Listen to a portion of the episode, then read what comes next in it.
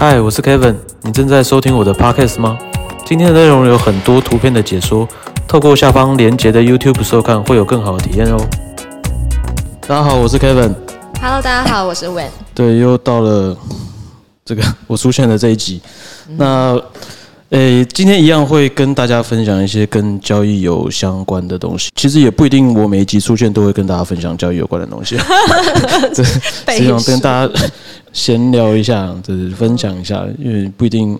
以后会有交易员生活相关的东西的。对了，因为其实也不知道大家是不是真的很喜欢听这些东西啊，还是只是单纯喜欢听我讲话也可以。大家都喜欢。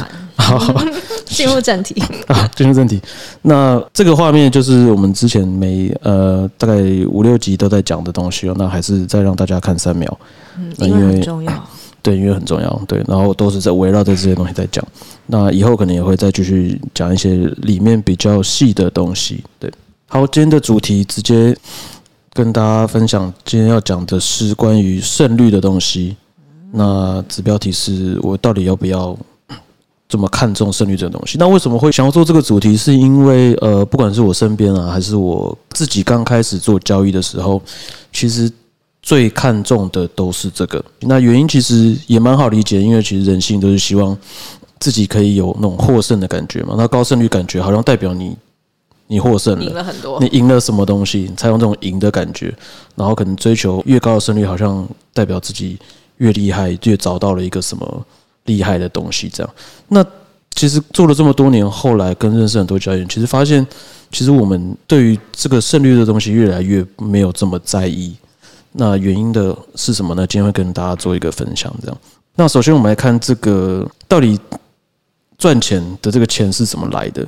这么一个计算公式，就是我们的期望的获利哦。那基本上期望获利就是呃这边公式啊，就大概快速讲一下，就是你的胜率乘上你平均每笔交易的获利，然后再加上你亏钱的几率，再乘以平均的亏损。这个应该是一个蛮简单直观的一个公式。那最后加起来就是你这长期下来，你每笔交易总结下来能期望赚到的获利。那黄色的部分是很多人，大部分人一开始会很在意，致力去想要改善的东西，就叫胜率跟赔率。你希望你的胜率越高越好，赔率越低越好。那交易员到后面其实都只比较注重在橘色这边。那为什么？这边举一个例子来说，这个公式有两个可以去思考的方向啊。第一个，假设我一开始定我的胜率要有七十五个 percent，就是我七十五趴的几率都会赚到钱。那我接下来要做的事是什么呢？在这个前提之下，我要做的事是让我蓝色的那个平均获利跟平均亏损的比率超过一比三。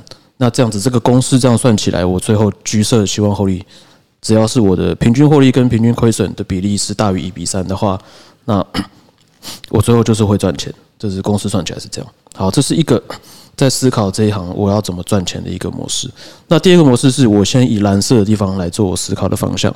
如果如果我在做的交易平均下来，我的获利跟我亏损的平均金额的比例是三比一，就是假如说我每次平均下来赚钱都可以赚到三，然后每次都是亏一，那 在这个公司我要怎么样能让我的这个策略赚钱？那就是我的胜率要大于二十五 percent。这听起来好像我只要大于二十五 percent 就好了。那第一个想法是，诶，我有七十八胜率，那我只要赚一点点就好了。对我可以忍受亏比较多，但是赚一点点就好。好，这是两个完全不同的策略开发的模式跟一个想法。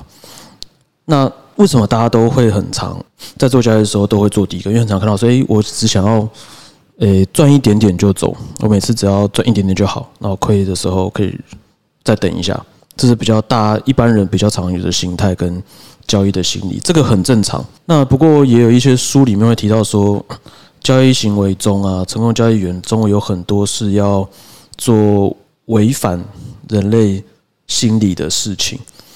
那这个也有一部分在讲这件事情，为什么呢？那我们就先来理性的分析一下这两个所谓高胜率的策略跟低胜率的策略有什么优缺点。那我们先来看，诶、高胜率的优点哦，但比较贴近人的这个心理嘛，我觉得每次常常能赚钱，就是比较舒服。对我觉得比较对，我觉得我这个做的这个交易是能赚钱的。对，然后我在执行的过程中，我也会有更有信心，为我们之前有提到过，执行遵守纪律这一块是一个交易员蛮重要又蛮难执行的一个过程嘛。那如果我的策略其实本身的交易胜率就很高，那我是不是更容易遵守？因为我每次都在，几乎都常常在赚钱嘛，我比较不会遭遇到之前提过一些比较困难需要面对的时间点。那低的胜率有什么好处呢？这边写的很直白哦，就是比较容易在长期获利下现实中达成。好，这可能蛮多人会觉得不服。对，那我之后也会讲为什么在这边会这样写，然后有这是在讲什么样的交易。那其实这边讲的优缺点都是在以呃，比如说个人或是你没有任何先天上或是环境上或是资讯上的优势，你跟市场上大部分人都是公平在竞争下所做的交易行为。我是指以这个前提之下来做这些优劣的比较。那高胜率有什么缺点呢？第一个，你的时间会非常非常决定性的因素，因为你可能想说，哎，我高胜率只要每次赚一点点，就像我刚刚那个，我的获利平均获利跟平均亏损的比率是可以一比三以上就好嘛，那就代表我只要每次赚少少的钱就好。那你要赚少少的钱，其实变相的代表你的每一个进出场的时间点相对来说非常非常重要。比如说，如果你是要赚一个长波段。你不是赚少少钱，你要赚一个长波段。你其实早一点进，晚一点出，其实对整体的获利没有太大的影响。但是你在高胜率的这个策略里面，你的每个进出场可能差一点点，你影响最终的结果就会差很多。所以这个进出场的时间点会对这样子的策略来说，相对来说比较重要。那第二个是，进交易都有手续费跟一些花价等等的，它会在高胜率的这种交易模式里面会占比较大的影响。因为一样，你的每一笔交易的赚的都少少的，然后你要再扣掉一定比例的手续费，手续费跟滑价会占你整体的绩效的影响非常大。那这边也会想到一个，就是呃，我们之前也会常常面试到一些交易员，他们会提供他们可能自己想的一些策略逻辑啊给我们看啊。那常常也会看到这种类似的策略，或是各位蛮有机会在网络上会看到一些人分享他的交易策略。或是有一些人甚至在一些交易不是交易那些拍卖平台或是购物平台上贩售自己的策略，你会看到他们有很高的胜率，然后曲线非常非常的漂亮。那我们也常常会看到别人提供这样子的策略。那我们第一个一定会做的事情就是看他有没有把手续费跟划价算在里面，因为这个是实际上会发生的事情，而且这是会影响这一类型的交易非常大。所以很多很多这样子做出来漂亮损益曲线的策略，并没有把手续费跟滑价算在里面，所以他们能做出这么漂亮的损益。对，所以这是如果你有机会碰到这样的策略的话，第一个可以去检视的东西哦。那再来低胜率的策略有什么缺点呢？那缺点就像我前几集有讲的，就是我们在交易的时候，这个时间带给我们的过程的压力非常非常大。嗯，譬如说，诶，刚举例这个 B，我的胜率只有二十个 percent，我可能做四次才有一次是赚钱的。那我那三次可能错中间隔了三个礼拜、一个月或者甚至三个月，那这过程我怎么样熬过去？我怎么样去验证我这个策略到底符不符合我的需求跟我的预期？那这个过程会变得更加的痛苦。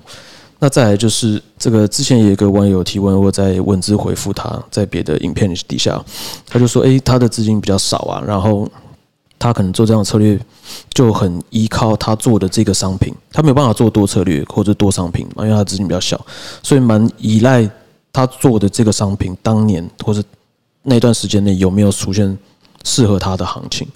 那这个也是低胜率的策略会比较容易面临到的问题哦，因为你可能一年。”或是甚至一个月就是赚那么几次，或是你就是等那么几波大的行情来做，那这个是呃关于胜率跟期望获利的一些部分，嗯那还有它的优缺点等等。嗯，那我想问，会不会有一种状况是，就我其实就是想要追求高胜率，然后我不追求它 长期稳定的获利，这样？对，这个问题 非非常好，就是。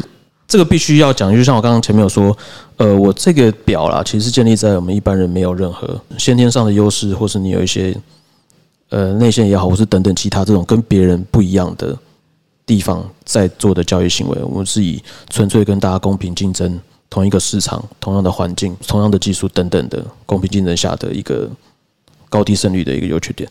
那像刚提到的说，有没有这种高胜率？但是我不要求做长啊，我只要求几次机会。嗯，那这点非常重要。我一开始上面列的这个期望获利。这个计算你长期能获利的这个公式来讲，是一开始你必须要想的事情。那刚刚提到高胜率的这个是其中一种交易的模式。其实市场上有非常非常多追求高胜率，它依靠高胜率来赚钱的策略。这边举几个例好了。第一个所谓的高频交易，嗯，那举例高胜率的策略的时候呢，我也会在说明它背后的一些为什么？为什么？对，因为。这边也给大家先一个开放性偏思考类的问题哦，就是我如果追求高胜率，跟我追求低胜率，它背后代表的意义是什么？因为我认为在交易前，你必须先清楚的想过你做的这件事情，它后面代表的意义存不存在？对我来说可能很重要，因为我觉得如果那件事情是存在的。那我才有可能去达成这个目标。如果那个目标是根本不存在或者根本不可行的，那我做这些努力好像不知道我自己在干嘛。所以，强烈建议大家在开始做任何你的交易规划、你的策略规划的时候，要思考过你做的这件事情最终的这个目标的意义在哪里。好，回过头来，我们讲一下高胜率的意义。高频交易其实大部分是利用极短极短的时间内，在众多的交易者行为中产生出可以在极短时间内获利的空间。这个是大部分高频交易者在做的事情。他们是利用交易者的行为跟一些交易所的一些规则等等，中间极短时间内产生能获利的空间。这个东西很重要，因为他们是基于这样子的空间。才去做这样子的事情，因为这个空间有可以获利的机会，这是他们去研究的部分。那确实有，那他们面对的挑战是什么？很大，因为这个空间是有限的，可能随着你不同商品，或者随着不同的交易所，或者随着不同的成熟或不成熟的市场，这个空间有大有小。那这个空间既然是有限的，那就代表你必须跟其他参与者想争夺这个空间的人竞争。这是他们最大最大的难题。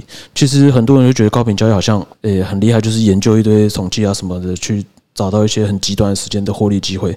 但其实他们花最多最多时间的是在克服如何面对竞争者，因为其实竞争者也是不断的在研究这市场，不断研究想要参与这一块空间的人的行为，而去做彼此的攻防，所以才会说，像我们很多影片提到，所以什么高频交易很多东西好像都很秘密、很神秘，不愿意讲。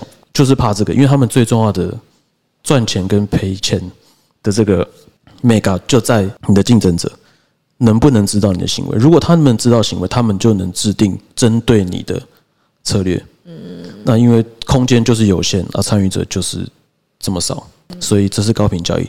他们追求高胜率的背后的原因，是因为有这一块获利的区域。嗯，那再来还有可能大家常听到套利。套利交易就是可能某些强度相关或是一定有关系的两者以上的商品，中间出现了不符合他们理论应该要有或者实际上应该要有的价格产生的机会。那这机会通常也很快，但是不一定会常常出现。那有很多人在做这种交易，但是一样的套利这个东西是因为理论值怎么样，或是理论上实际上怎么样而产生的偏差。所以知道这件事情的人都知道，想要参与的这个人。也都可以参与，所以变成他们中间的难题在他们如何能抢在别人做这件事情先做，所以他们可能难题在于可能设备、你的速度等等的，你要比别人快，一样他们在有限的空间里面赚这个钱，所以通常套利这个空间所赚取的高胜率的这个空间，大部分也都是所谓胜者全拿，就是你能抢到第一，几乎就是被他拿走了。对，那这个是另外一个高胜率背后他们所赚取的空间。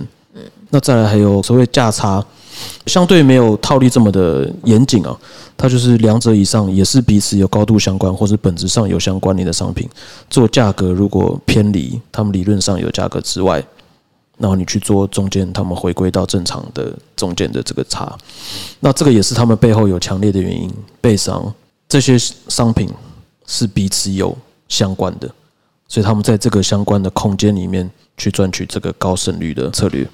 那再来还有所谓选择权，大家不知道熟不熟？就选择权其实有很多。呃，理论值的东西跟实际上应该会有的现象，因为他们可能需要结算，他们有时间价值等等很多。那选择权里面有一些交易策略，像是呃市场中性的卖方策略啊，就是主要赚取时间价值的这种策略，还有一些组合式的选择权等等的。那有部分的这些策略，他们也是因为选择权商品特性的关系。或者参与者特性的关系，或是一些其他限制，像有些商品，呃，一般投资人是不能做卖方的，对，等像权证，那就是只有券商可以做卖方，等等这些，他们有一些先天上的一些限制，跟别人不一样的地方，那他从这个空间里面去赚取这个高胜率的获利的机会，那这个也是高胜率所赚取的一个目标。那接下来还有刚刚就是提到的问题，说，哎，我只想要做一个短短，譬如说，哎，像有一些各位如果有在关心币圈的话，有很多这种小小没有什么原因的民营币，民营币，什么佩佩啊，什么有的没的，哇，这暴涨不知道好几倍。如果我能在一开始它还没涨之前就进场，我只要赚短短的就好了，我也不需要长期，我也不需要一年有十个佩佩。我一辈子有一个配配，我赚到就好了。嗯，对。那这种有很多，像呃，可能之前世足啊，也有很多类似的相关的币，或是一些电竞选手的一些等等，或是战队的一些币也有，都发生过这种状况。什么？他们拿了一个冠军，哇，就那个币就暴涨好几倍这样。那这方面的策略呢，也是有人在做，像可能呃比较大型机构在做，像是美国一些重要数据公布。CPI 啊，非农就业指数等等的这些，其实很多人在做这种短期、短暂，但是次数没有这么多的高胜率的交易。那这个也是一种胜率方法。那他背后所要做的努力跟研究的方向，就必须要朝那个方面去做。那他们背后也有实际上有道理的空间。获利的空间在，我以为这靠运气啊，没有，对，是可以是可以靠运气，但是你真的发现，比如说，哎，我必须要去研究哪些币最近有话题，是，我要能持续做这件事情，然后我要能提早发现这件事情。嗯，就像如果没有做特别研究，我就觉得反正那些小币就撒很多钱在上面，反正只要有一个赚就赚就赚。但是如果你每个都只能撒一点点钱，你即使给你赚十倍，你也没赚多少钱。对，所以这个。运气当然也是也是很重要了，所以我要有研究的。对他其实研究方法我不知道怎么研究，所以我也没有办办法跟大家分享怎么去研究这东西哦。那我也其实没有很鼓励大家去做这种所谓靠运气嘛一步致富的交易模式啊，因为我们希望大家是稳扎稳打，长期获利。靠着自己的努力赚到钱比较有成就感了。嗯，对，虽然说中乐透也是很爽，对，但是毕竟不是每个人都可以达成。好，这这是我以上讲的这个。那回过头来，为什么要讲这些呢？就是我刚刚提到那个五个举例的高胜率的模式，其实它背后都有它可以赚取高胜率的空间跟目标。好，反过来想，如果我今天是一般投资人，然后我在做市场做的想要做趋势交易，我也没有什么特殊的技能，我也没有什么。比别人优势的地方，会跟大家是公平的竞争。那我追求高胜率的策略的背后的意义到底是什么？我的目标区间在哪里？就我来说，好像高胜率是不是代表我能找到这个市场上一个很高几率的道理存在？就是好像这个道理它很有很大的机会能让我赚钱。我是不是在追寻这样的东西？有的人可能心里背后的。动力是这样，那这个东西合不合理、现不现实，那这个可能因人而异。但是我认为还是必须要想过这个问题啊，因为可能很多人没有想过这个问题，不知道他追求东西，他说明压根不相信这个市场上有这么一个高几率会让你赚钱的东西，或是道理，或是规则存在，但是他却在他的交易行为上不断的追求这样高胜率。那我会觉得，那你都不相信，那你追求的是什么东西，就蛮奇怪的，所以会让你这交易的这条路上，你不知道你要去走哪里。对，所以这个高胜率、低胜率其实并没有说一定哪一个比较好，但是呃，我是觉得大家可以花一点时间来想想自己在追求这个上面的话，它背后代表意义是希望是什么？对，嗯。那我想问一个问题，就是既然你刚刚有聊到这个胜率跟赔率，对，因为听我们频道观众很多人其实都是一个人自己在做交易嘛。那其实像 Kevin 以前在自营部待这么久的时间，也是一个人在做交易。对，那你过去的这个胜率大概是多少？好，我对好，可以跟大家说，我我过去在自营部是做期货，然后我是城市交易，那我是做趋势交易为主。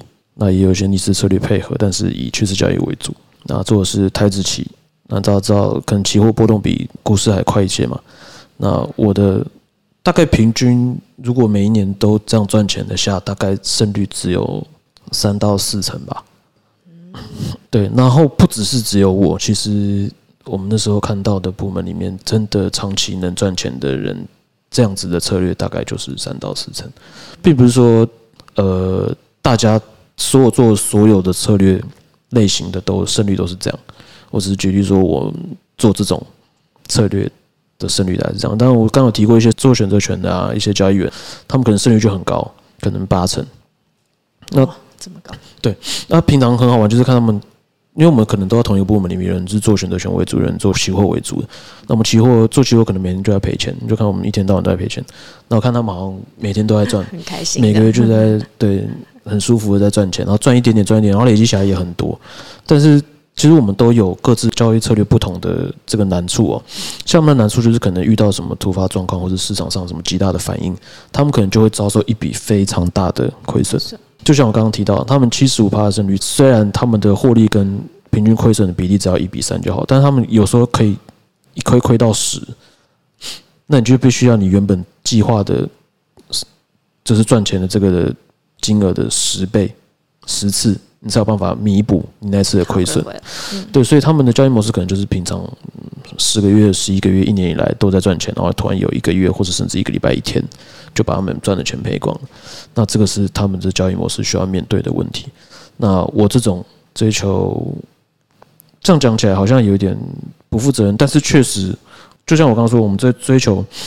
你的交易模式的时候，你要想背后代表的意义是什么了？我们的意义很简单，我们就是要跟随市场而已，我们没有要主动找寻什么胜利的方程式，我们只是想要跟着市场开始涨的时候，我们从中间偷一点机会，对我们参与其中，然后跟随其中，然后赚取一些获利，这样。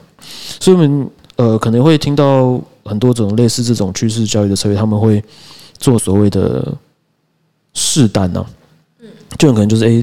我觉得有机会，我就先进场，然后守着比较小的停损，然后可能错了没关系，就错了，累积几次小错没关系，但是我要逮到一次很大的行情。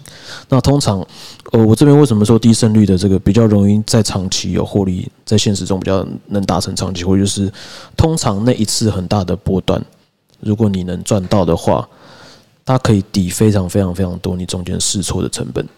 那这也是我们长期、长长线或者是做趋势策略的人比较在执行的一种交易的模式哦。对，那所以这个总归来说，我们并不会太刻意的去在乎我们的胜率是多少，我们比较在乎我们的胜率跟我们的平均获利还有平均亏损中间怎么样达成一个平衡，能让我们最终的期望获利是正的，这是。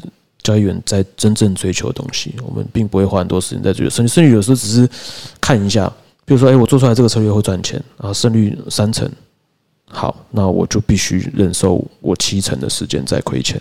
我能不能忍受？公司能不能接受？我在地方能不能了解？那这可能是我需要去额外应付的东西。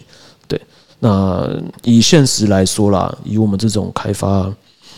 呃，raw base，我讲就是规则型的这种自动化交易策略来说的话，胜率基本上很难很难做到很高。在你考虑了所有的应该会有的费用跟其他情况之下，那我们团队的平均胜率，我不能只讲我的，我讲一下其他人，说明有个人觉得我比较烂而已。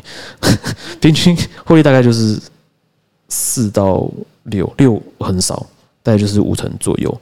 那这个东西大家可以去。尝试一下，就是可能很多指标啊，市场上看到技术指标，我有一集有讲说，诶，你学会怎么样撰写程式的时候，你可以把这些指标直接写到你的城市里面，让去执行，去看历史中间，如果你用这些指标来做交易的话，会发生什么事。通常啦，我试过很多，那这个胜率大概也都是四成左右。那这后面代表什么意义？我觉得很合理，很符合现实，就代表市场上面有一个道理。因为如果超过五成，你好像可以说好像也还有点道理存在，但是不到五成就代表它其实没有任何道理。那还是有人靠这些东西可以赚钱？为什么？就是靠上面那个公司蓝色的地方，怎么样去控制你的平均获利跟平均亏损，才是我们交易员觉得更重要的东西。那这边可以给大家一个尝试啊，可以尝试的东西就是，你有空的话，如果自己有在开发策略，你可以试着去做第二个，就是我举例的第二个 B 的那个的开发模式。你先固定你想要赚的钱跟你可以亏的钱的比例。然后你下去开发策略，其实说不定会有另外一个开发策略的感觉。那我蛮推荐这个比例从二比一或三比一去做尝试。那为什么会这样说？因为个人经验，对，因为以这个举例来说，三比一我只要二十五趴的胜率就好了嘛。我好像听起来很容易，我只要随便拼凑出一个二十五趴机遇能赚钱的东西就好。好像听起来很简单，对，大家可以尝试一下。后面当然有其他问题，但是这是一个蛮好的想法的起头。好，那这一次一样，上一次影片有一个热心网友有提问啊，那我为什么会放在后面讲？是因为有一些跟这个有一点点关系啊，所以我放在后面讲。他说：“呃，我在检视我自己的策略的时候，整体胜率接近七成。好，这七成就是刚刚提到的，呃，高胜率的。”那 profit factor 表现也不错。这边有个专业名词 profit factor 啊，它是叫呃中文我忘记叫什么，反正它是把你的毛利除以你的毛损，毛损包括所有的费用扣掉了，就加在里面，就等于这个比例如果是大于一，就是你的毛利大于你的毛损，就代表这个策略会赚钱。好，这是呃，可能做城市交易在撰写的时候，它数据里面报表里面一定会跑出来一个东西。那很多人蛮看重这个的，因为它比较直观呐，就是你大于一就是赚钱。那可能有人会觉得一个呃可行的策略要，网络上可能很多的这种评论，可能要 p r f i t 要二或三以上等等的啦。不过呃，我自己的经验是可以写出很高这个 PF 的东西，没错，你可以写到二三四等等。但长期来说，如果你真实实际上在现实市场上使用，你一年实际上使用能达到 PF 能达到一点五，就已经是超级厉害了。对，在传统市场来说，那二以上长期下来的话，那就是非常非常厉害。那也不容易，这样的策略也不容易。但是你在撰写的时候是蛮容易可以达成的了。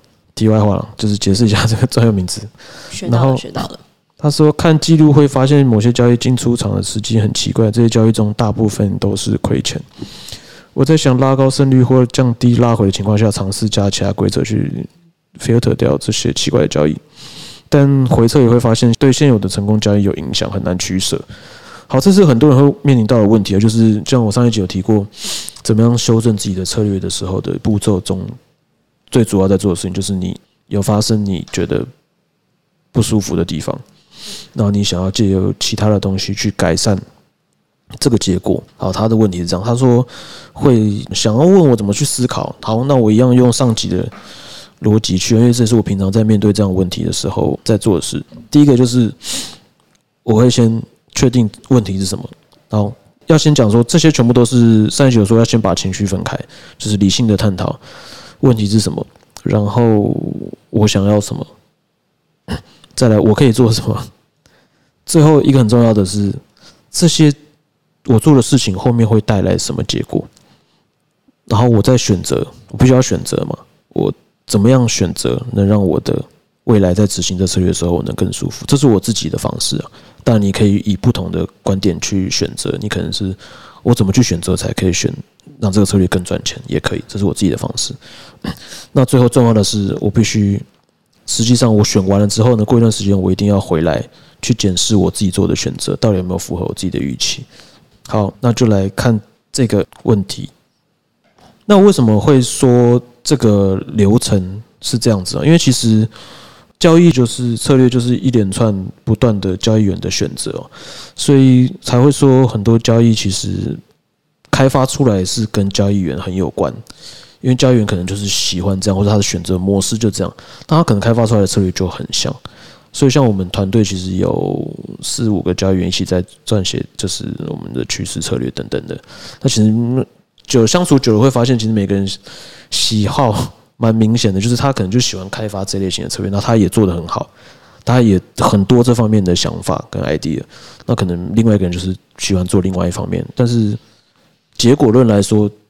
没有说哪一种方法比较好，大家都有机会可以，或是都真的有赚到钱这样，对，所以这是自己去做选择。那我的思考模式是这样，那我们就套用我自己的思考模式来谈论到这位网友的问题哦。那第一个黄色的部分说问题是什么？他就说某些进交易进出场的时机很奇怪，这些交易中大部分也都是亏钱。好，这边要先把那个感性的部分剔除哦。这句话有一个感性的地方叫做，呃，时机很奇怪。那这个奇怪是蛮感性的哦，就是什么是奇怪？你必须要想，奇怪是就像上一集有讲，就是是你的系统中不应该出现的吗？还是你的策略中不应该出现的奇怪？就策略明明就不是这样写，他为什么现实中在这边进场？那这个这个奇怪，跟你觉得奇怪是因为他亏钱所以奇怪吗？那如果是这样讲的话，那就是感性的方面嘛。先把这边剔除。好，这些交易大部分也是亏钱。啊，这是问题。你觉得有些地方你不舒服了，因为它很奇怪，我不知道是什么奇怪，然后大部分亏钱。好，然后第二个蓝色是我想要怎么样？他说他想要拉高胜率或降低拉回。好，这个就是两个想要嘛。那你可以分别做尝试，就是你想要先拉高胜率，或是你想要降低你的拉回，就是所谓的做到。那也有可能可以同时达成，建议是先选一个去做尝试，这样好。那接下来你可以做什么事情？绿色就是我可以加入其他规则去 filter，就是去滤掉我这些所谓我不知道是什么的奇怪的交易，或者呃就把这奇怪叫做令你不舒服的交易也可以。好，那最重要的是它会有什么影响？其实所有你做的选择，它背后一定有两方面的影响。第一个是一定会对你想要做的事情有好处，你才会觉得你想要用这个方式嘛。那它背后一定会带来相对应的这个负面的影响。所以他说对现有的成功交易有影响，一定会，不太可能不会。那很少的几率会都好，就是把你的这个本来有成功的交易再让它变得更好，这机会相对来说比较少。那我会怎么做呢？就是。清楚的分析这些能做的选择，它会带来什么样的结果？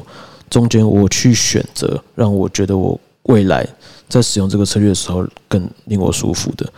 那当然一定要达成我的目的嘛。比如说，它真的能提高胜率，或是降低拉回。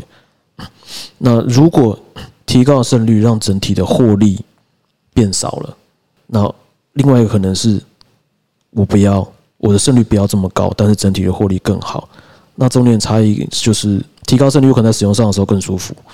那另外一方面，如果不改的话，那就是我可能过程比较痛苦，但是我最终可以赚比较多钱。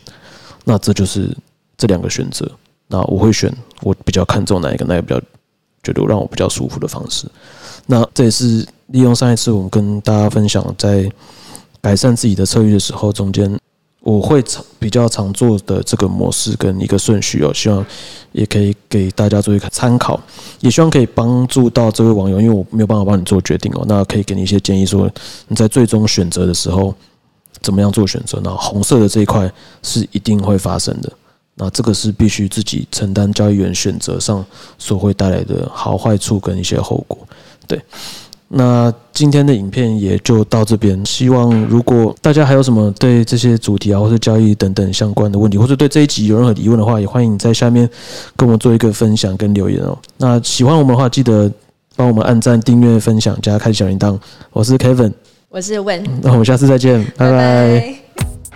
想要了解更多 QLT 的资讯，或者想要购买的话，请按下方的说明栏。